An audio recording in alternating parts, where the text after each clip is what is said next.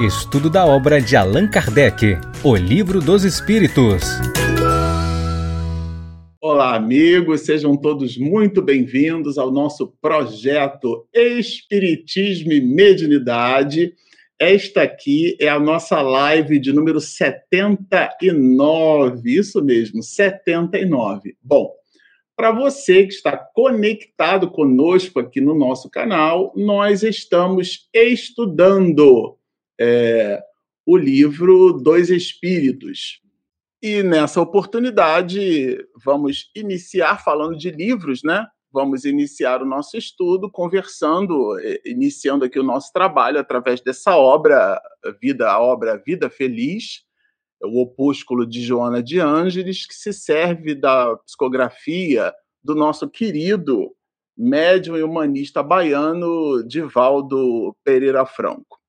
Bom, na mensagem de número 65, diz assim a entidade veneranda: Nem tanto ao mar, nem tanto à terra, ensina a filosofia popular. Isto é um convite ao comedimento, a uma posição sem extremismos. Toda vez que te apaixonas e tomas uma postura exagerada, cometes os mesmos erros que censuras nas outras pessoas. O meio termo em matéria de discussão é uma situação ideal. Não por comodidade ou medo, mas porque desconheces a questão na profundidade que exige. Um comportamento equilibrado se revela nos momentos em que são tomadas as decisões e assumidas as posturas. Vamos orar. Bom dia, Senhor. Estamos aqui numa manhã de sábado, conectados neste singelo, despretensioso, mas honesto ideal de serviço abençoa a nossa singela empreitada. Todos nós aqui, juntos, buscando no estudo da obra o livro dos Espíritos, o entendimento de que nós não somos corpos, e sim o possuímos. Sabendo que os teus prepostos de luz nos amparam a todos, e através deles a tua misericórdia se mantém constante entre nós, te enaltecendo o nome e reverenciando a sua condição magnânima de irmão maior e de governador do orbe, nós, Rabi, te pedimos, como habitual entre nós, que a tua misericórdia se faça presente entre todos, hoje, agora e sempre eu vou colocar aqui. Hoje, o estudo da manhã trata de um tema é, muito interessante da parte segunda. Né? Vocês sabem que nós estamos na parte segunda do Livro dos Espíritos. Olha, a Regina, sempre muito atenta, já colocou o banner aí para vocês lerem, tá? É o capítulo de número 8 é, a parte segunda tem 11 capítulos, então nós estamos no oitavo de 11, né, dos décimo, do décimo primeiro, né, oito de 11, né, da emancipação da alma que nós estamos estudando. E o capítulo oitavo também tem oito divisões feitas por Allan Kardec, e nós estudaremos a quarta divisão dessas oito divisões, né, vamos estudar sobre letargia, le, é, catalepsia, que são é, manifestações é, psicopatológicas, a gente já vai ver isso aqui, das chamadas mortes aparentes. Bom, para que a gente consiga é, um entendimento mais consistente, mais assertivo do que seja letargia e catalepsia, a gente preparou aqui um, um singelo material, tá? É, são dois slides apenas para que nós pudéssemos conversar sobre isso e a gente ter ali uma, uma, uma ideia, né? Quando a gente fala de letargia e catalepsia, a gente está falando de quê, né? Do, exatamente do que, que a gente está falando. Então eu vou colocar aqui o, o, a apresentação, letargia e catalepsia, tá? A gente vai fazer aqui, é, é, é, bem rápido, é bem breve, mas ao mesmo tempo a gente considera bem é, consistente, tá bom? É, bom, O primeiro deles é a letargia, né? O que, que é letargia? A palavra letargia vem do grego, né? Aliás, muita coisa vem do grego. Hoje de manhã eu conversava com meu filho sobre isso, né? Grego, latim, é, é, também muita coisa vem do francês, né? Que a gente pronuncia, nem sabe que é francês. Então, nesse caso aqui, a palavra letargia tem origem grega, tá? Nós buscamos dois dos nossos dicionários que temos aqui. A gente tem três dicionários, que é o Roais, o, o Caldas Aulete e também o nosso Aurélio Buarque de Holanda, tá certo? É, no, no Aulete, a gente vai entender a palavra letargia como sendo um estado de prostração, mas é uma prostração patológica. A palavra patológico né, remete à doença, tá? Que é semelhante a um sono profundo. Então, o estado letárgico é um estado de sono profundo. No ROAS, a gente vai encontrar a, a, definição de letargia como sendo um estado de profunda e prolongada inconsciência. Então, a pessoa está inconsciente, como num sono, né? Semelhante ao sono profundo. É, essa é uma psicopatologia, como a gente comentou, tá? É um estado, é, é, do ponto de vista clínico, né? É um estado, do ponto de vista médico, melhor dizendo, é um estado de profunda e prolongada inconsciência, então a pessoa fica inconsciente, tá? E a pessoa é, pode até ser despertada é, como se fosse como se ela tivesse num sono realmente, tá? É, eu até coloquei alguns bullets ali. Esse sono profundo ele pode ser ocasionado por uma fadiga, tá? Então, é, é e ela também pode ser, a letargia também pode ser provocada, que é o chamado sono artificial, que é provocado pela hipnose. A hipnose também pode levar a um estado letárgico, em cima de algumas consultas e pesquisas, né? É, sobretudo em papers da área médica, porque a internet é terrível, né? Quando a gente faz consulta na internet, a gente tem que realmente buscar a fonte. Por exemplo, muitas das das coisas que a gente obteve foi o material do Hospital Israelita Albert Einstein, falando sobre esse assunto. Né? Eu tenho muita reserva de fazer pesquisas na internet, porque qualquer garoto de 17 anos pode postar um, um, um material lá e dizer que é da Universidade de Massachusetts, tá certo? Então, aqui é o Hospital Israelita trouxe para a gente algumas informações. Então, a fadiga, né? ela pode provocar esse sono profundo, pode provocar a letargia. A letargia é uma psicopatologia, não é uma patologia que a gente trata na casa espírita. A gente precisa, nós identificarmos um parente, um amigo, um conhecido com esse tipo de psicopatologia, isso é, isso é tratado com médico, nada de tratar com um passe na casa espírita somente, tá? A palavra somente aqui é fundamental né, já que nós, nós não somos um corpo, mas o possuímos, a gente tem que levar para a oficina que cuida do corpo. E no caso da psicopatologia, a especialidade médica, se você não, não sabe exatamente, procura, por exemplo, um, um clínico geral, que é uma espécie de roteador, né? Então, ele vai indicar exatamente qual é o especialista que, para aquela patologia, você é, precisa encaminhar o, o, seu parente, o seu amigo, ou até você mesmo, né? Tá? Então, no caso, a fadiga pode provocar letargia e a hipnose, do ponto de vista do sono artificial, também pode provocar letargia, tá? A falta, né? A gente achou esse material bem interessante. A falta, eu achei até a expressão bem legal, assim, bem curiosa, né? a falta de higiene do sono. O que é a higiene do sono? São comportamentos nossos e são hábitos nossos que podem favorecer, são condições não preponderantes, mas predisponentes, né?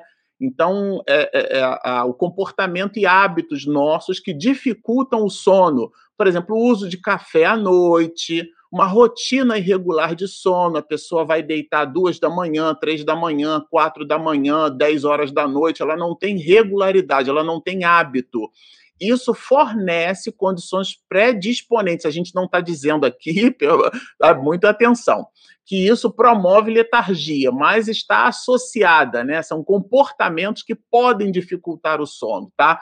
o transtorno de ansiedade também, por exemplo, os distúrbios da saúde mental de modo geral, né? A área médica nos ensina que eles estão bem caracterizados por sentimentos de preocupação, né? o transtorno de ansiedade, né? Ansiedade, o medo, né? E, e esse medo, né? E essa ansiedade, ela é caracterizada do ponto de vista psicopatológico como sendo um transtorno quando ela interfere nas nossas atividades. É natural que todos nós tenhamos medo, né? Participa do medo lá na região do hipotálamo, né?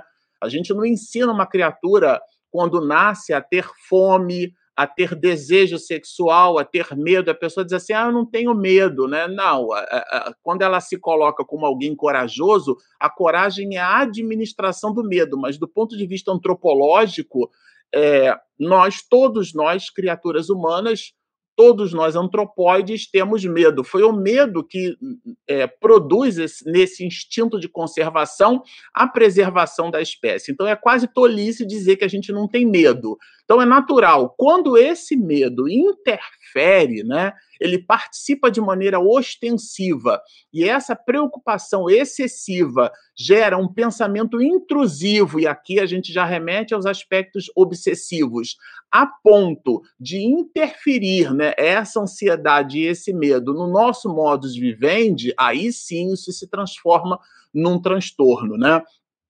Do ponto de vista biológico, a gente colocou até ali é, também que ela é encontrada em alguns peixes, né? Então, quando a gente estuda biologia, a gente vê que determinados peixes, né, que são os peixes é, que a biologia chama de peixes pulmonados, né? Eles ficam ali numa espécie de estado de inatividade, né? E aí em períodos muito prolongados por conta de seca ou calor. Então, esses peixes biologicamente ficam nesse estado letárgico, e isso é um fato bem curioso aqui para a gente anotar. Né, para amplificar ali o nosso conceito, a nossa noção do que seja a palavra letargia, tá? Essa que é a ideia. Eu até recomendo que vocês façam pesquisas adicionais sobre, sobre esse assunto, né? Bom, Falando agora de catalepsia, a palavra catalepsia também é uma palavra que vem do grego, né? Catalepsis, né? É uma espécie de ação, né? Do, em grego, né? Seria uma ação de segurar, um, algo assim, que mobiliza, né? Que apanha, que toma posse de algo ou de alguma coisa, né? Bom, no nosso Caldas Aulete, a gente viu que a palavra catalepsia é uma perda temporária da sensibilidade do movimento. Então a pessoa ela é colocada numa posição e fica naquele estado ali. Se você dobra o braço, não volta, enfim, ela fica no estado mesmo. Inclusive há uma espécie de enrijecimento muscular, tá? É uma perda da sensibilidade do movimento. E, e, ela, em alguns casos do que a gente leu, né, e sobretudo na definição, está associada a certos tipos de demência ou a processos de hipnose também. No ROAS, a gente já vai encontrar definição que é um pouco semelhante, claro, né, da, do Aulete, que é um estado onde o paciente conserva os seus membros em uma posição que lhe foi dada por terceiros. É, também é uma, uma condição patológica de natureza psiquiátrica, tá? Ela também tem outro nome, né, que é a catatonia, né, que a gente viu aqui, que é a condição que faz com que os músculos fiquem é, pesados, né? fiquem paralisados, enrijecidos, né? E, e aí, e praticamente o paciente fica sem pulsação. E ele, inclusive, é dado como morto, né? A pessoa, né? Tem vários casos assim, o caso dois casos emblemáticos, a gente poderia falar sobre isso aqui direto, mas não é o nosso foco na manhã de hoje, mas o caso de Lázaro, aliás, a primeira imagem que a gente traz é até uma imagem que sugere isso, né? No caso de letargia, mas no caso de Lázaro era um processo cataléptico, e tanto é que Jesus, é, nas anotações dos evangelhos, não, o Lázaro dorme, né? Porque ele não estava morto, e a gente já vai entender isso aqui quando nós estudarmos a, a incitação que Kardec faz às entidades venerandas, tá? Então, é, essa, sim, é uma condição de natureza psiquiátrica, né? É, e existem vários casos, o de Lázaro, que a gente comentou, e também um emblemático, né, dentro da comunidade espiritista, o de Ivone, né, que quando criancinha foi dada como morta, né? Existe em 2014 um caso que a gente muito curioso, né, que a gente leu também pesquisando na internet de um paciente que acordou no necrotério. Ele foi dado como morto e de repente o homem acorda e está no necrotério. Vocês imaginam, né? Como esses processos catalépticos conseguem, vamos dizer assim, até é, bypassar né, a percepção e a acuidade dos médicos, né? São dados como morto, tá? É, o tratamento para esses casos vai depender muito da origem da doença. Então, por exemplo, a síndrome de eh, parkinsoniana, né, o Parkinson, é, os processos epilépticos, in, é, interações, é, intoxicações né, geradas por, por, por interação medicamentosa, são intoxicações eh, por medicamento, também podem causar né, catalepsia. E a área médica, claro, recomenda que se você identifica, sabe ou tem conhecimento de alguém com esse tipo de psicopatologia, né? A gente já entendeu aqui que é, é, um, é um problema de natureza psiquiátrica, é, você não pode deixar essa pessoa sozinha, tá? Que realmente isso pode gerar ali, causar é, enormes e grandes é, confusões.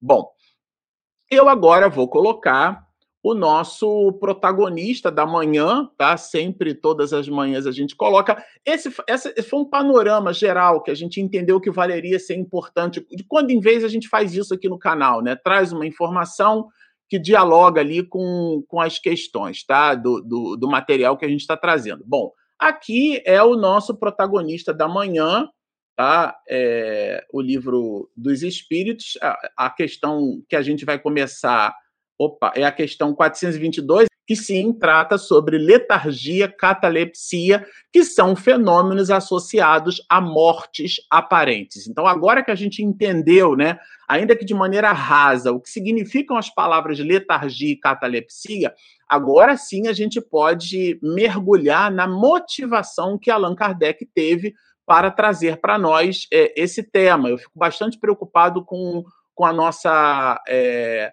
com a nossa percepção né, sobre determinados, é, determinadas palavras. A palavra é muito importante. Né? Ele abre o livro dos Espíritos falando sobre isso, né, sobre palavra. Bom, é, aqui na 422, Kardec quer saber o seguinte: bom, como o espírito, como vê o espírito né, nesses processos? É, ele quer saber isso, né? Os estados letárgicos e catalépticos, né? De um modo geral, é, os espíritos, né, nós, eventualmente aqueles de nós que passarmos por um fenômeno dessa natureza, existem casos em que as pessoas relatam que ouviram os familiares, que viram as disposições dos móveis, né, o entorno num cômodo, enfim. Ele quer saber como é que isso se dá, né? Se está fora do corpo, como é que pode ver e ouvir, né?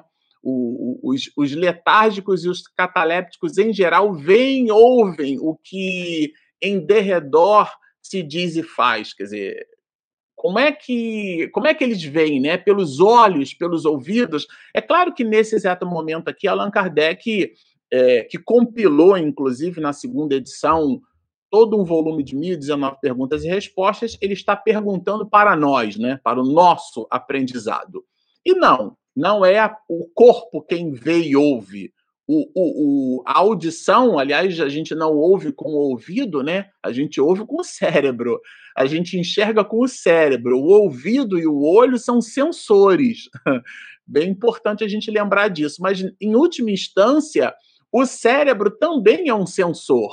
Quem percebe a realidade subjetiva do mundo em que nós nos movimentamos é a essência, a chamada alma, né? ou espírito.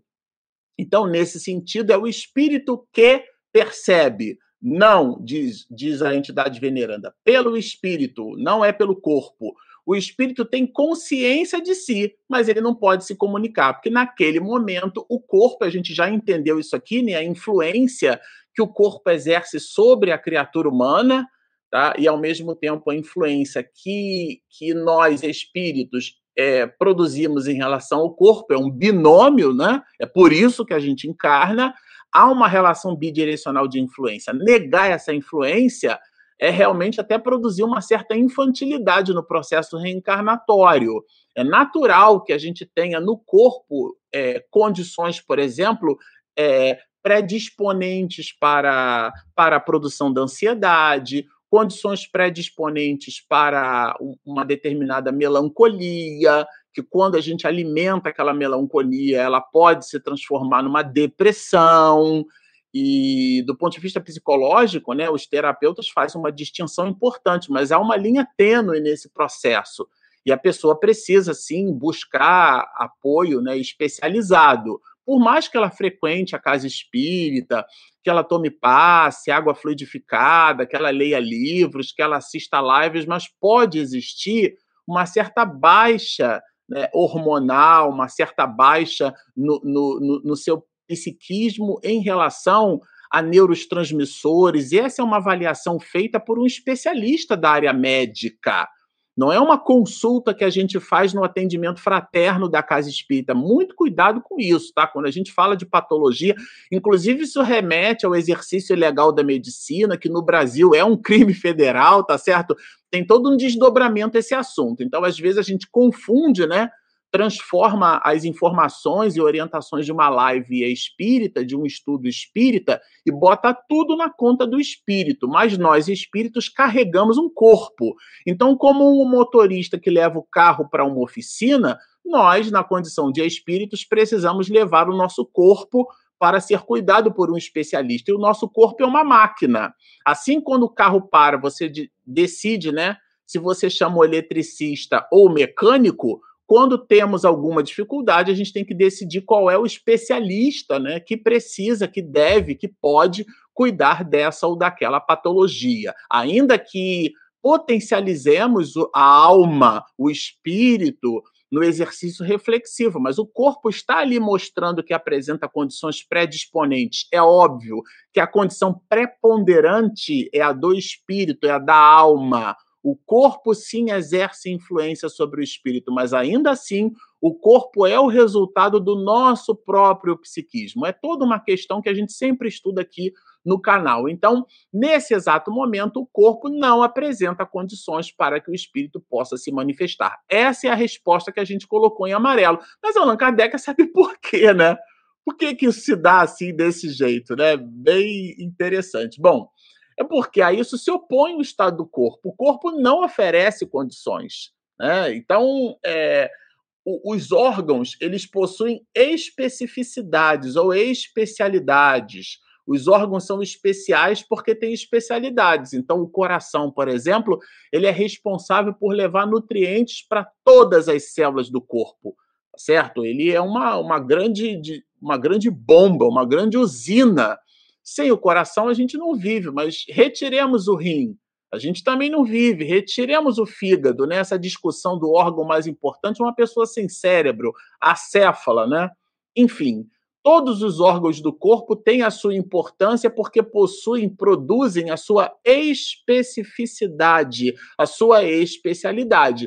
No momento em que aquela especialização né, está comprometida, por isso que a gente diz que são órgãos especiais, é, é, o espírito não consegue se manifestar plenamente. Então, esse estado especial dos órgãos, né? Que é colocado aqui na resposta. Então, nesse sentido, o espírito não consegue a manifestação plena de suas possibilidades, tá? É, eu queria destacar, até para essa 422, é, dois pontos importantes, né? Que, de novo, a, a influência tá, do corpo sobre o espírito, e a gente pode extrapolar, tá, que é o destaque que a gente quer dar, essa influência que dialoga justamente com a, com a que a gente chama de EQM, né, que são as experiências de quase morte. Tá? É... Bom, Teve uma época quando nós gravávamos e transmitíamos vários seminários e palestras do Divaldo, isso por volta ali de 2013, 2014 e 2015, talvez. O Di sempre comentava conosco de uma de um, de um neurocientista brilhante, um neurocirurgião, é, é doutor Iben, né? Ibn Alexander. E aí, como tem vários Ibn Alexander na família, ele era o Ibn Alexander III, como se fosse pai, filho e neto, né? Ibn Alexander III. Trata-se de um neurocientista, um neurocirurgião brilhante, né? Com décadas de, de, de exercício da medicina nessa direção, e ele acaba tendo um, um, uma, acaba adquirindo ali né, um, uma patologia muito grave, fica hospitalizado, o Dr. Iben, e ele depois é, volta e é, fica em coma é, vários dias, uma semana, se não me falha a memória, e depois ele escreve, na verdade ele escreve dois livros, né? Um chama-se A Prova do Céu e a outro Mapa do Céu. São livros que o próprio Divaldo comentou, né, quando dessas palestras que a gente citou aqui. E aí, claro, né, o Divaldo comentando, a gente fez a, a leitura dos dois livros. O primeiro é a própria experiência de quase morte do Dr. Iben, né? E, é uma meningite que ele tem muito severa, tá? E ele realmente fica com o aparelho dele cerebral completamente comprometido. Vale a pena a leitura do livro. É, e o segundo, depois que ele publica o primeiro livro, é, são cartas, né, depoimentos de pessoas que relatam as suas experiências de quase morte. E ele compila essas cartas e coloca essas cartas no nesse segundo livro. Então são duas obras, uma prova do céu e mapa do céu. Um dos livros até tem um formato de uma pena, né? E tudo mais. Bom, na 423 aqui, que é a próxima questão, é, é, essa, essa live vai, ter, vai ser até relativamente curta, né? Porque a gente tem poucas perguntas aqui. É, são consistentes, né? São basilares, mas não são tão grandes. É, Allan Kardec quer saber o seguinte: bom, será que o espírito, né? Vamos dizer assim, ele vai passear, né? Seria uma separação integral do corpo e depois ele resolve voltar? Esses processos de letargia, de catalepsia, o espírito abandona integralmente um corpo, né? Vamos tomar aqui, né? Pode separar-se inteiramente. Esse advérbio de modo aqui é muito importante, né? A gente já chorou aqui em azul. Ó. Pode o espírito separar-se inteiramente, quer dizer, nos casos letárgicos que a gente já entendeu o que é que significa, né? E aí depois ele volta. E a resposta do espírito é bem interessante. Na letargia, o corpo não está morto. E aí é interessante isso, tá? Porque o que, que significa? Tem uma conexão ali.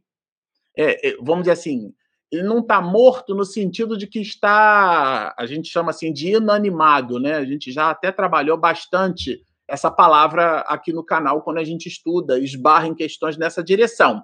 Um objeto inanimado é um objeto sem ânima, sem alma. Então, alguma coisa sem alma é alguma coisa sem vida nesse sentido à vida, porque há a alma ainda ligada àquele corpo. Essa é a ideia. O corpo não está morto porque as funções ali continuam a executar-se. Então há uma morte aparente. E essa vitalidade, tá, que é o que caracteriza ali então o estado letárgico, ela fica é, como numa crisálida. Achei bem interessante a metáfora né, usada como espírito. Ou seja, fica ali potencialmente, né, aquele conceito de ato e de potência de Aristóteles. Né? Então, está virtualizado ali, né, nesse sentido. Bom, rompendo-se por efeito da morte real, vejam que está em itálico. Por que, que ele fala morte real? Por que, que ele adjetivou a palavra morte, né? Porque nesse caso o estado letárgico não pode, não deve ser considerado uma morte real, é uma morte aparente. Então não é a morte porque não há separação definitiva da alma em relação ao corpo. Então, mas nos casos de morte real, é, elas vão gerar, vão desdobrar, né, a desagregação dos órgãos. Os laços que prendem um ao outro né, integral se torna a separação e o espírito não volta mais ao seu envoltório. Então ele não apresenta mais condições, não tem Ctrl Z, né? Não tem, não dá para desfazer, igual você digita no Word, você volta ali, né? Não tem Ctrl Z. Houve realmente a morte e a desencarnação. Por isso que aqui no canal a gente sempre gosta de lembrar, né, que o espiritismo acredita na morte porque a morte é um fenômeno biológico. O que a gente não acredita estudando o espiritismo é no morto, não há morto, mas o fenômeno da morte é um fenômeno biológico. Então, o corpo não apresentando mais condições para a manifestação da alma, esse corpo se torna inanimado, portanto, sem vida. O que caracteriza a vida é a presença do componente ânima nesse mesmo processo, né? produzindo a sua valoração cognitiva, a sua intelectualidade, a sua manifestação plena, tá certo? Então não há mais aquele corpo não apresentando mais condições, isso é o que a gente pode chamar de morte, nesse caso a gente chama de morte biológica, né? Desde que um homem aparentemente morto é, volve à vida, é que não era completa a morte. Então, é, se voltou, é porque não foi, tá certo? É, é, tão simples quanto aqui a resposta do Espírito, né? Se, se voltou, gente, então Lázaro não morreu. Por isso que Jesus eternamente chora, fala, Lázaro dorme, porque estava todo mundo em rebuliço, e não era o caso, né? Trata-se aqui do governador do Orbe, conhecia esses fenômenos há milênios atrás, conhecia como ninguém, né? É, eu me lembro uma vez do Frutuoso falando da, das operações que Jesus fazia, né, restituindo a visão, a complexidade do olho, né, é, é, no processo da visão, como um grande sensor. É, é impossível para alguém sem um conhecimento anátomo-fisiológico produzir o que Jesus produziu, né? A gente não tem nem ideia do que, que representa ali o conhecimento de Jesus, né? A gente fala, mas não tem muita ideia. Então é óbvio que Jesus, eh, vamos dizer assim, sabia o que é que estava acontecendo, tá, gente? Essa que é a ideia. Então, ele, ele de maneira terna, né, de maneira carinhosa, ele chora. E, e aí, sob o influxo é, fluídico, energético e vibratório, que a gente já vai ver isso aqui, ele restabelece a condição original é, de Lázaro, que é o que a gente vai ver nessa questão aqui, na 424, né? Que aqui Kardec vai. Ele interroga justamente sobre o cuidado, né? Que a gente acaba precisando ter nesse restabelecimento. Ó. Por meio de cuidados dispensados a tempo, é uma espécie de medida profilática, né? Podem reatar-se laços prestes a se desfazerem, que a gente observa que tem ali uma condição, né? E, e aí, com isso, a gente conseguiria restituir a vida né, e, e socorrer, promover de uma, de, em caráter definitivo né, o socorro, evitando a morte. E o Espírito vai responder que, sem dúvida, e todos os dias tendes a prova disso. Então, quando ele coloca e responde assim, ele torna esse processo quase que habitual, né? Ele não estabelece aqui uma certa raridade, não. Tá? É, é, vou colocar em azul, ó. É, e vejam a, a, o, o, desdobramento da, da resposta. O magnetismo, e aí entra a questão do magnetismo, e aí entra a questão, por exemplo, de Lázaro. O magnetismo, em tais casos, constitui muitas vezes, ou seja, não é sempre, poderoso meio de ação. Por quê? Porque restitui ao corpo, à condição do corpo físico, o fluido vital que lhe falta para manter o funcionamento dos órgãos. Então a gente pode aqui especulativamente imaginar que Jesus canalizava fluido vital, energias que a gente ainda não compreende direito pelo seu psiquismo poderoso, né? O capítulo 13 da obra Gênese, Allan Kardec traz um enunciado de que os espíritos manipulam os fluidos espirituais né, da maneira como nós, os seres humanos, tocamos os objetos com as nossas mãos pelo poder da vontade. Leon Denis fala, né, no problema do ser, do destino e da dor, a vontade como sendo a maior potência da alma. Então vamos imaginar essa potência no governador do orbe, canalizada naquele momento para um serzinho que estava ali num processo letárgico, né? interessante a gente é, imaginar assim, né? Muito interessante. Então, aqui é o poder é, é, vibratório. Isso desdobra para a gente uma série de características. Por exemplo, se você vai visitar uma pessoa que está enferma, ela está hospitalizada, por mais que você fique triste com a situação dela, procure, se puder, estar. Se a pessoa estiver numa UTI, numa condição que você não pode nem abraçar, né? Mas se você puder abraçar, Ou se você não puder abraçar, mas estando lá, canalize boas vibrações.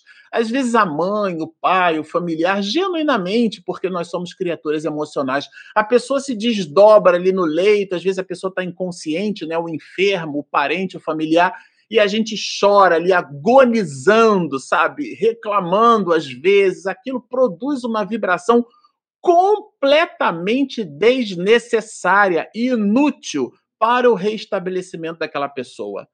Quer chorar? Chora. Não tem problema nenhum com chorar, mas canalize o seu choro para vibrações de contentamento. Pede a Deus, Senhor, aqui tem o teu filho que está sob o meu empréstimo, mas nesse momento é meu filhinho, é minha filhinha, é meu pai, é minha mãe. Eu amo tanto. Você colocou aqui para eu para eu amar, né? Então eu agora estou aqui sentindo muito dó, Senhor, ajuda a gente aí, quebra essa, né? Como se diz num, num bom carioquês porque não precisa falar na segunda pessoa do plural com Deus, tá certo? Vós estáis, tem a menor necessidade disso.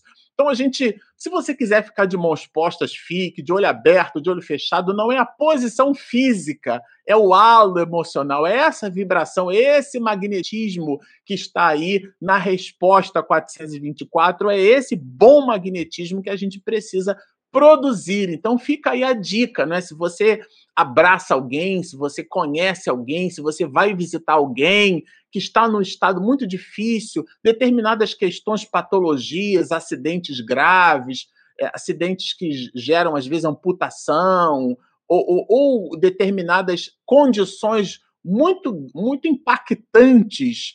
É, é, procura fazer uma, uma reserva moral e canalizar bons sentimentos naquele momento. Isso é muito apropriado, porque a canalização dos bons sentimentos, em gerando boas vibrações, vai produzir, pode, né? Não é que vai, pode produzir um ecossistema é, magnético que eventualmente é, se transforme ali num, numa ação benfazeja para a pessoa que está naquela condição. No caso aqui, a gente está falando sobre letargia e catalepsia. E agora, ao final, Allan Kardec faz um comentário, né? É, vamos dizer assim, o estado letárgico e cataléptico é como se fosse uma pausa, né? A tecla pausa ali que o espírito o espírito aperta ou a pausa que está lá no pentagrama, tá? Então ele e ele coloca os dois, ó. Comentário de Kardec. Tanto a letargia como a catalepsia, catalepsia derivam do mesmo princípio. E esse princípio é a perda da sensibilidade do movimento. Eles têm eventualmente, do ponto de vista é, psicopatológicos, né? psicogêneses diferentes e tal, mas a sintomatologia acaba produzindo um, um, um fenômeno é, nessa direção, né? que é a perda temporária da sensibilidade do movimento. E, de um modo geral, né, a gente tem alguma, vários estudos sobre isso, mas de maneira fisiológica, né, ainda se mostra inexplicada. E ele faz uma distinção. Na letargia, a suspensão das forças vitais é geral e dá ao corpo todas as aparências da morte. Então você realmente acha que morreu, tá? Que a pessoa morreu, né? A pessoa que você está observando. Já na catalepsia, ela fica localizada, podendo atingir uma parte mais ou menos extensa do corpo.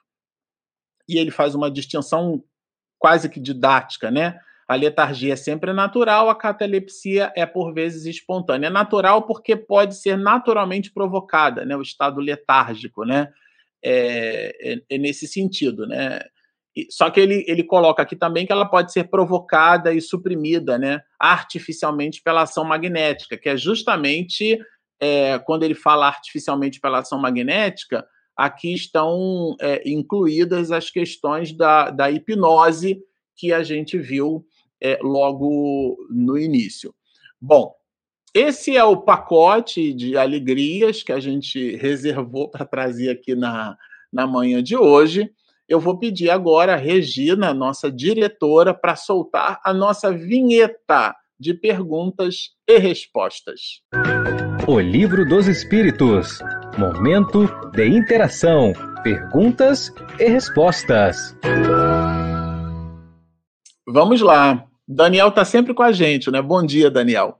Marcelo, a passagem da filha de Jairo e Lázaro que Jesus fez retomar a vida foram fenômenos de letargia, catalepsia por influxo de seu magnetismo? Quem é portador no momento do desencarne precisa ter acompanhamento médico para discernir a confirmação do óbito e não ter lacrado sua tumba no caso de estar letárgico ou cataléptico? Gratidão, Marcelo e Regina. Ótima sua pergunta, né? Porque ela justamente deriva na observação que a gente fez no início, tá, Daniel? Quem disse uma pessoa morreu é um médico, né? Existe uma coisa chamada atestado de óbito. É um médico que definitivamente diz o seguinte: ali morreu, não há mais vida. Não somos nós. E mesmo o médico tem casos, o caso de Ivone, que a gente citou, o caso desse, desse paciente que acordou no necrotério, né? E muitos outros, o caso de Lázaro, o caso da filha de Jairo, são casos realmente que para gente leigo, né? Imagina se para o médico, para alguém que é da área médica, pode gerar um, um, bypass, né? A pessoa pode ficar, pode produzir um, um diagnóstico equivocado. Aliás, é, quase que um quarto dos diagnósticos médicos de câncer no planeta são é, é, equivocados, né? É, nesse sentido, a gente, quando analisa pelo sintoma, né, imaginem, dor de cabeça pode ser sinusite ou câncer no cérebro, tá certo? Então, quando a gente analisa alguma coisa pelo sintoma, é por isso que, de um modo geral, os médicos hoje pedem para que a gente faça exame. A gente apresenta ali uma queixa, apresenta um, um, uma dor e tal, ele pede para a gente fazer o exame, porque é o exame que vai determinar o prognóstico, vai determinar qual é a conduta que aquele médico deve seguir. Então, nesse caso, existe ali uma análise, é, uma análise clínica, uma análise de sinais vitais, que o médico ele empreende. Quando esse estado, Daniel, esse estado é cataléptico, ele é muito intenso, tá? É, fica, por exemplo, sem pulsação até e o, o, os instrumentos né, que o médico se serve, que a equipe médica se serve, eh, não tem mais pulsação, o coração não está batendo. E aí tá minutos ali o coração sem bater. Eu assistia com Regina uma vez um caso de um rapaz, né? De um garoto, de um adolescente, que ele afunda no lago e fica muitos, muitos minutos. Eu não me lembro, eram quase 20 minutos né, que ele ficou ali dentro do lago. E aí, claro, né, a equipe médica falou: esquece, porque o cérebro foi completamente danificado, é um caso considerado milagroso, e a medicina não consegue explicar como é que isso funciona. Então, é, aqui há uma linha tênue entre aquilo que a gente é, é, delega pra, pra, para os especialistas, para quem estudou, né? Imagina, a pessoa faz seis anos de medicina, depois faz quatro anos de, de, residência médica numa determinada especialidade, aquilo não é aquilo não é doxa, né, como a gente diz, né? Aquilo é episteme. Aquilo ali a pessoa tem conhecimento sobre aquilo e ainda assim ela pode é, se equivocar, mas é diferente do nosso equívoco.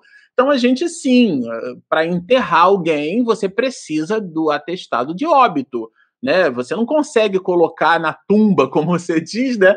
no caixão, você não consegue enterrar alguém sem o atestado de óbito. Quem é que dá um atestado de óbito? Um médico, um médico legista. Não sou eu nem você, né, Daniel, que dá um atestado de óbito. E esses são os casos postos aí, certamente sim. Dialogam ali com os cenários da, da filha de Jairo, com Lázaro, com o caso de Ivone, que a gente comentou, e por aí vai.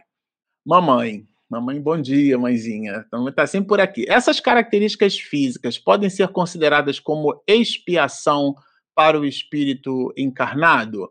É, aí, o, essa parte do livro dos Espíritos não explora esse desdobramento, né? Aqui não fala se aí já é uma é o que a gente chama de juízo de valor, né? Já é uma, uma interpretação sobre aquilo que pode gerar ou não casos é, catalépticos e casos letárgicos tomando por nota, né, mãe, que eu sei que você conhece, tomando por nota a vida de Ivone, que produziu na sua infância também esse fenômeno, a gente sabe que tem relação na literatura de Ivone, a gente inclusive depreende isso, tem relação com as suas últimas encarnações, através do suicídio, tudo aquilo que a gente entendeu ali na mediunidade de Ivone, que representou uma espécie de entrega, né, de mediunato. Divaldo sempre fala muito bem de Ivone como sendo um exemplo, né, de retidão ali, todo o aporte do Dr. Bezerra de Menezes. Então, no caso dela, que é bem específico e particular,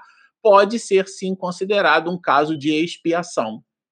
Se o corpo for enterrado nessa morte aparente, como fica o espírito? Muito aturdido? Aí tem que perguntar para o espírito, né, mãe? Eu vou te falar que se imagina, se eu abro o olho, eu tô dentro de um caixão, nossa, é, eu vou, eu vou ficar asfixiado ali, né? Uma hora vai faltar oxigênio e certamente eu vou morrer. E existem casos, né, de, de depois, em processos de exumação, é, você observa o, o, o, esqueleto, né? Ali de bruço, arranhões no, como tentativas de saída, há, há uma agonia, né? O espírito realmente, a pessoa, né? nem o espírito, né? A pessoa, o ser humano que está ali, ela, ela acorda, abre o olho e se vê ali fechada num caixão, imagina, né? É, há uma agonia para tentar sair dali, né? Então, claro, sim, ele vai ficar muito. Aliás, eu acho que aturdido é uma palavra até suave para essas condições, né? Rosana, aqueles pacientes é, que estão quase desencarnando, que ficam com um olhar específico, como se não estivessem mais ali, seria já um estado letárgico? É, então, não. É, é, aí está muito próximo do estado sonambúlico, sabe, Rosana? O estado letárgico ele se caracteriza pela ausência. Então é como se a pessoa estivesse dormindo, é um sono. Se a pessoa tá, quando a gente diz que ela não está ali, é quando ela está de olho aberto assim, mas ela está meio meio out, né? Sabe, tá pensando. A gente mesmo fica, né, num, num estado, eu até brinco com Regina aqui em casa, às vezes a gente está almoçando, está tomando café, está conversando, e de repente alguma coisa no nosso diálogo desperta nela uma linha de raciocínio, e ela fica meditando sobre aquilo, né? Ah, eu, eu saí, eu abstraí, tudo. Isso não é a letargia. A letargia se caracteriza pela ausência de movimentos, é aquilo que a gente colocou na definição você não interage com a pessoa, ela não, tá, ela não está acordada. Inclusive, é isso que demonstra, ou que, vamos dizer assim, é, suscita na gente a interpretação da morte aparente. Quando você vê uma pessoa de olho aberto pensando no nada, é, isso não te dá, não nos dá, né, Rosana, a interpretação de que a pessoa morreu. Ela às vezes está em pé, está pensando no nada. Isso não é morreu, tá certo? Então isso não poderia ser considerado um estado letárgico. Mas sim, a espiritualidade comenta, né, a literatura de Miranda coloca, e a de André Luiz também, que a pessoa quando está já dando tchau, né, está voltando para a pátria espiritual, ela está mais lá do que cá. Então, é, eu gosto do exemplo daquele filme da Disney, né, John Carter, Entre Dois Mundos, está entre a Terra e Marte. Então, a pessoa fica ali meio cá, meio lá. E nesse processo, ela adquire um fenômeno natural que Allan Kardec chama de dupla vista, ou seja, enxerga como homem, mas também enxerga como espírito. Ótima sua pergunta, viu? A Ana pergunta assim, Ana Lúcia, né?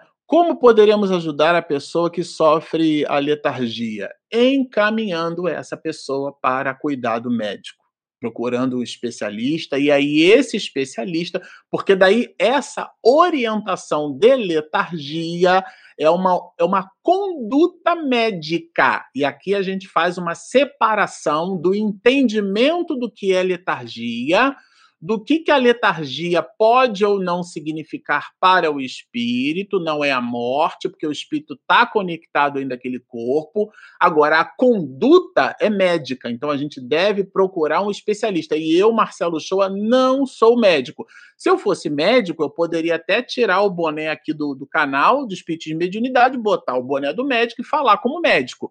Por exemplo, a gente tem lives aqui que a gente entrevista médicos. O doutor Vicente Pessoa, que é um infectologista, quando falávamos sobre pandemia, a gente entrevistou um infectologista, que é um médico especialista nesse assunto. Quando a gente fala de traduções bíblicas, a gente entrevista né, e conversa com um pós-doutor, PhD em Ciência das Religiões, com livro publicado sobre esse assunto. Então, eu, Marcelo Shoa, não posso me assanhar a falar de um assunto que não é a minha profissão. Nesse caso aqui, quem sofre de letargia deve ser, que é uma psicopatologia, né? É uma doença, deve ser encaminhado e cuidado por um médico. Muito, muito importante e muito oportuna a sua pergunta, Ana. E ela pergunta assim: o paciente repete a letargia durante, durante a, encarnação. a encarnação, deve ser durante a encarnação. É, tem casos sim, né? Tem casos do que a gente leu, tá? Do material que a gente selecionou para falar sobre esse assunto, tem casos em que a, esse processo letárgico ele se repete. É, e, e aí e é por isso que a gente não pode deixar a pessoa sozinha. Não pode, né? É, imagina, deixou lá um, um, um botou o, o, o, feijão no fogo, né? E largou a panela lá e de repente entrou no estado letárgico dentro de casa. É como a epilepsia, por exemplo. Eu me lembro de minha avó Maria que teve uma vez uma crise epiléptica fazendo comida. Eu estava ali e, a, e abracei ela por detrás, senão ela ia se, se queimar toda ali, né? Então, esse cuidado a gente tem que ter, mas a orientação, eu vou repetir, ela deve ser buscada junto à área médica. E a Ana, a Ana gostou do tema, né, Ana? É, Dona Ivone não desejava ter reencarnado, seria o espírito se rebelando? É, eu não conheço essa essa assim, não consigo é, dizer que essa proposição que você fez, ela é falsa ou verdadeira. Eu, de verdade, na literatura dos livros, eu nem li todos os livros de Ivone, tá? Eu acho que a Regina até leu, mamãe também, mas eu não li todo, li alguns. E dos livros de Ivone que eu li, é, é, eu não tenho conhecimento de que ela não desejava ter aquela posição. Muito pelo contrário, depois que se tornou espírita, ela inclusive valorizava muito a sua mediunidade. Muito embora, né, nos seus processos de desdobramento, quando ela voltava para o corpo, voltava para o corpo em frangalho, sabe, Ana? E aí, é claro, né, isso lhe causava dores, sensações amargas. E ninguém quer dor, ninguém quer sensação amarga. Então a gente quer refutar a dor, mas a experiência redentora essa eu desconheço que Ivone tivesse refutado na sua existência, tá? Então, e, e aqui é, é, importante que se anote, né? Acho que vale a pena, Tana, você também fazer uma pesquisa sobre a Ivone. Ela é um dos grandes exemplos daquilo que André Luiz chama de mediunato. O mediunato é uma expressão que indica uma espécie de estoicismo moral, de comportamento intrépido, de comportamento firme, regular, consistente. É aquele médium anotado no capítulo 16 da parte segunda do livro dos médiuns por Allan Kardec, onde ele chama de bons médiuns, aquele médium que está extremamente antenado com as entidades venerandas, tanto assim o foi no caso de Ivone, que ela interfaceava com nada mais, nada menos que o Dr. Bezerra de Menezes. Então não dá para chamar a Ivone de pessoa rebelde, tá certo? O Clóvis. Na fantasia de alguns filmes, tem às vezes, quando o espírito está em EQM, a opção de é, direcionar-se à luz ou voltar ao corpo físico. Temos alguma veracidade nesta situação? É, tem casos, né? Esse que eu citei do Dr. É, Ibn, né? Ibn Alexander, os dois livros dele que eu li sobre esse tema.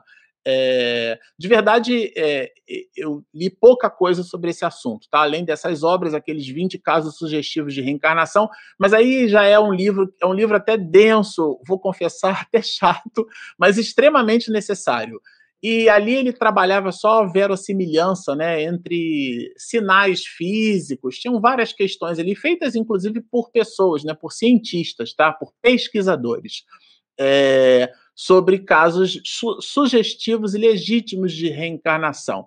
Mas aqui, quando a gente fala de experiência de quase morte, a gente chama e, e, define isso como uma experiência subjetiva. O que é que significa isso? Ela vem do sujeito. E você imagina, Clóvis, que eu e você analisemos um corpo celeste no céu, ou um objeto, né? Um objeto que está voando no céu, é, que a gente chama de OVNI, né? Objeto voador não identificado. A gente não identificou.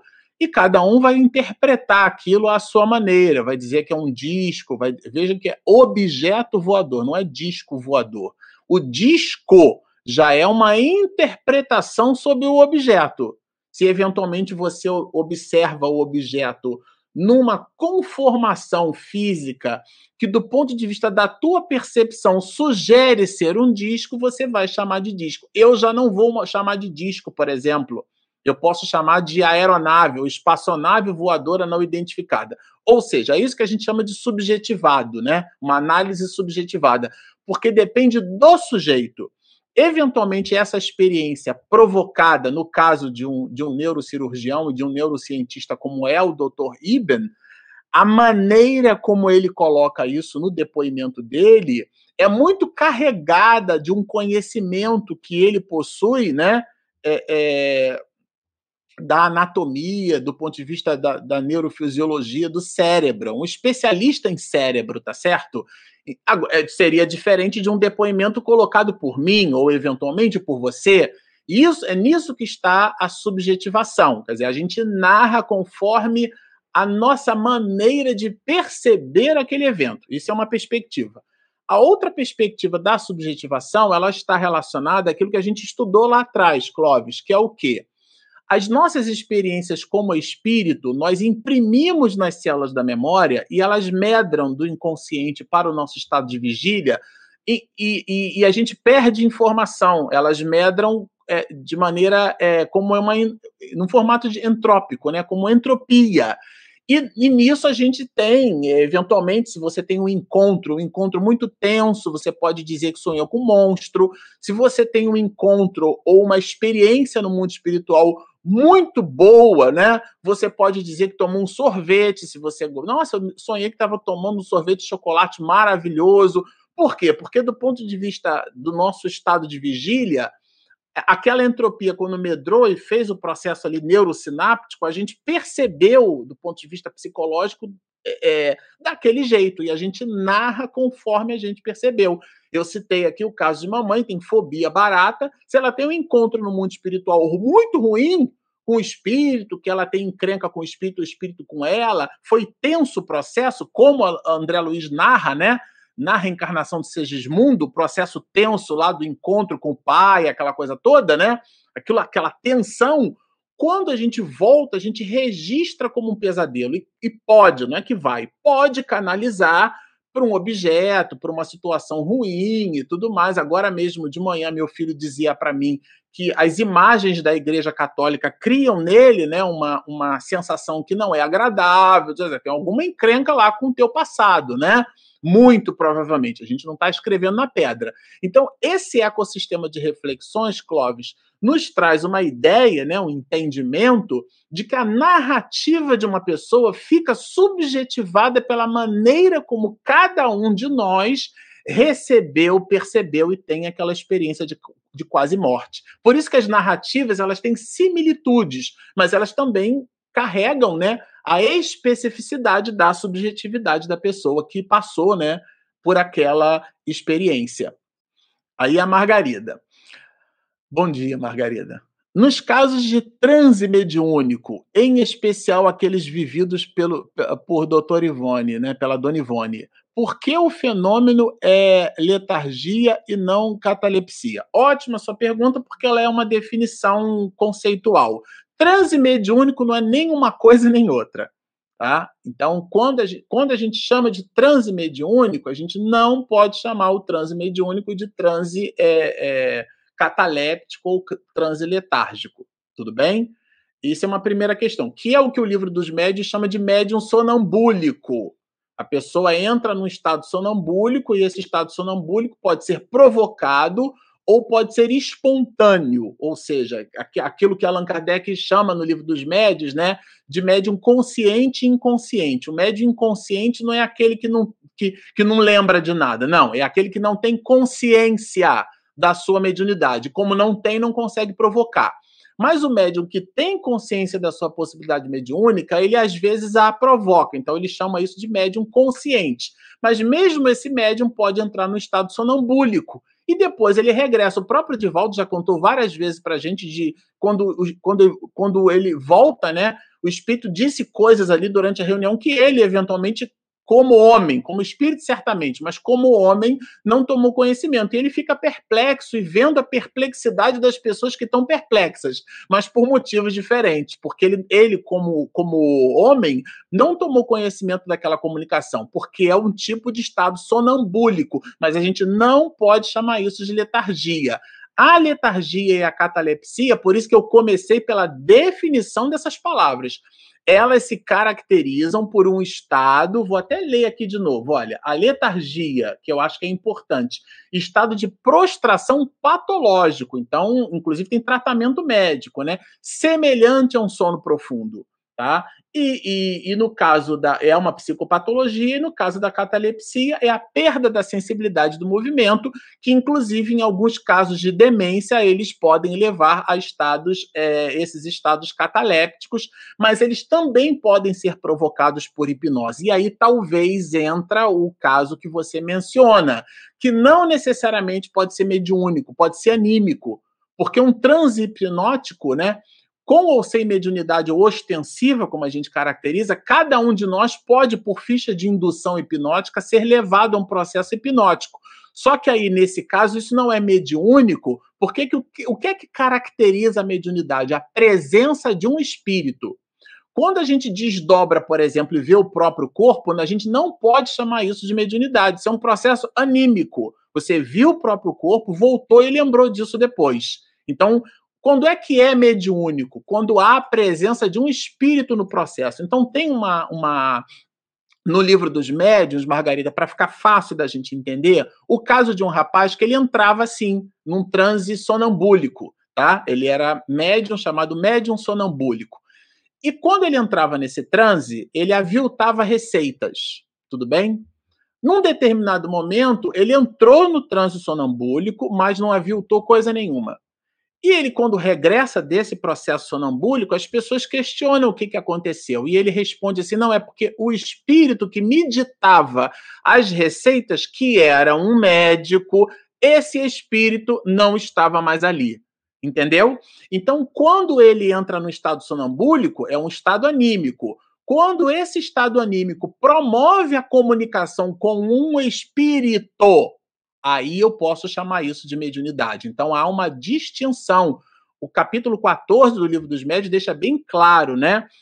É, todo aquele que é, tem a influência, recebe a influência dos espíritos, é chamado de médium. Se você não recebeu influência de espírito nenhum, esse processo não é mediúnico, esse processo é anímico, ele é seu, ele está íncito. O processo de comunicação ele pertence à criatura humana, né? Então, só para a gente separar aqui o que, que é letargia, o que, que é catalepsia e o que, que é transe sonambúlico, porque você usa três conceitos buscando uma convergência entre eles e eles não necessariamente possuem, tudo bem? Ficou claro? Então, nesse caso, a Dona Ivone viveu episódios de desdobramento que podem esses episódios ser classificados ou não como processos é, sonambúlicos. E, eventualmente, nós podemos classificar esses processos sonambúlicos como fenômenos, é, é, esses fenômenos letárgicos. Mas aí eu precisaria ter a pessoa ali, né? Olhando, acompanhando, analisando o fenômeno. Ela se desdobrava, visitava regiões do mundo espiritual e, quando regressava, às vezes encontrava ali, ficava horas, né? encontrava ali o corpo todo escangalhado, vamos dizer assim, né? Com muitas dores e tudo mais. Mas daí a eu classificar esse processo como sendo um processo mediúnico tem uma distância. É, a gente, como sempre, ao final, a gente agradece, a gente agradece muito aqui a presença de vocês entre nós. Eu queria mencionar ao final, a Regina na Paralela fez uma pesquisa aqui e citou né, observações do Dr. Bezerra de Menezes, onde ele afirma é, talvez no próximo episódio a gente possa trazer a fonte, tá? Onde ele afirma que tanto os estados catalépticos quanto letárgicos não são doenças. É, quando a gente observa no CID, né, o CID classifica a catalepsia e a letargia como sendo doenças. É, e o Dr. Bezerra de Menezes coloca como sendo faculdades mediúnicas, né, ainda incompreendidas, né?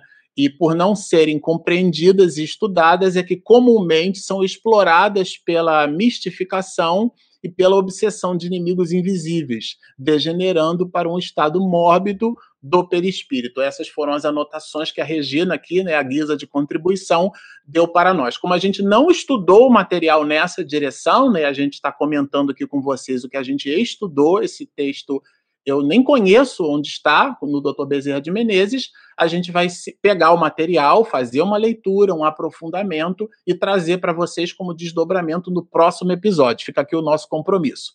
Bom, sempre ao final das nossas lives a gente menciona, se você nos assistiu até aqui, gostou do que ouviu, mas ainda não se inscreveu, você pode, por favor, inscreva-se no nosso canal.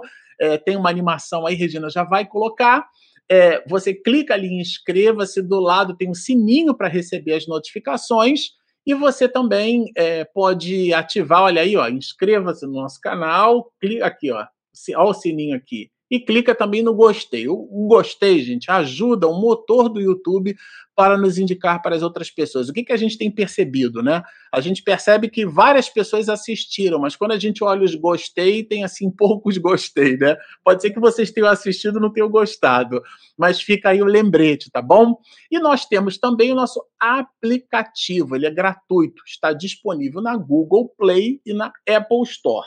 Bom, falando de estudo, né? Vocês sabem, agora, na próxima segunda-feira, nós é, estudaremos essa obra aqui, continuaremos o estudo da obra é, nas fronteiras da loucura, que é um, um, estudo que a gente faz todas as segundas-feiras às 19h30. Bom, é, a Regina está me pedindo para eu lembrar que amanhã é o Dia dos Pais. Então, por favor, abracem os pais de vocês. Se vocês não puderem estar presentes, façam-se presentes. A pandemia nos ensinou isso, né? Você consegue se fazer presente à distância. Abraçar o seu paizinho, ou aquele ou aquela, né? Tem mães que são pães, né? e tem ali o, o, que a gente chama de double face, né? Tem as duas faces, os dois lados, né? Tanto tem um comportamento, né, e tem uma história de vida conosco de, de mães, né, na condição de mulheres, como também de pais, pela, pela firmeza, pela entrega, pelo abastecimento, pela provisão, que a gente acaba colocando no estado paternal, né? essa visão ali do, do cuidado né? que o pai é, evoca para a gente, né? O símbolo da paternidade evoca. Então, se você tem a sua mãe, né? A sua mãe, pai, abrace-a no Dia dos Pais, porque ela certamente funcionou como um pai para você. E se você tem o seu pai, abrace-o. Se você não puder ir até ele fisicamente, você à distância, faz uma chamada de vídeo por esses aplicativos que hoje a gente já tem, né? Tem um aplicativo aqui que gratuitamente faz chamada de vídeo para 50 pessoas simultaneamente, tá certo? Então você consegue fazer videochamada para o seu pai, diz que ama, é, abraça. Se você tem eventualmente uma encrenca, pede perdão, se reverencia. Esses instantes Claro que tão, são carregados né, das convenções humanas que a sociedade comercial acaba nos imputando, mas a gente faz do limão a limonada. Né? O que é que significa isso? Transforma esses momentos num momento realmente de alegria, né, de contentamento espiritual, e não simplesmente no instante onde eu, onde eu compro qualquer presente, qualquer creme de barbear, qualquer colônia, no lugar de dar presentes, né, dar coisas, faça-se presente, né? Isso é, é muito, muito importante. Bom, feitas essas considerações sobre a paternidade, sobre o Dia dos Pais, sobre o nosso aplicativo, a inscrição no nosso canal, nós vamos nos despedir entregando a Papai do Céu uma singela oração dizendo assim: Estamos, Senhor, muito agradecidos pela oportunidade do estudo, da reflexão, que nos deixa muito contentes. Evocamos que o alto, que a tua misericórdia, que se faz presente através de teus prepostos, possa cuidar de todos nós.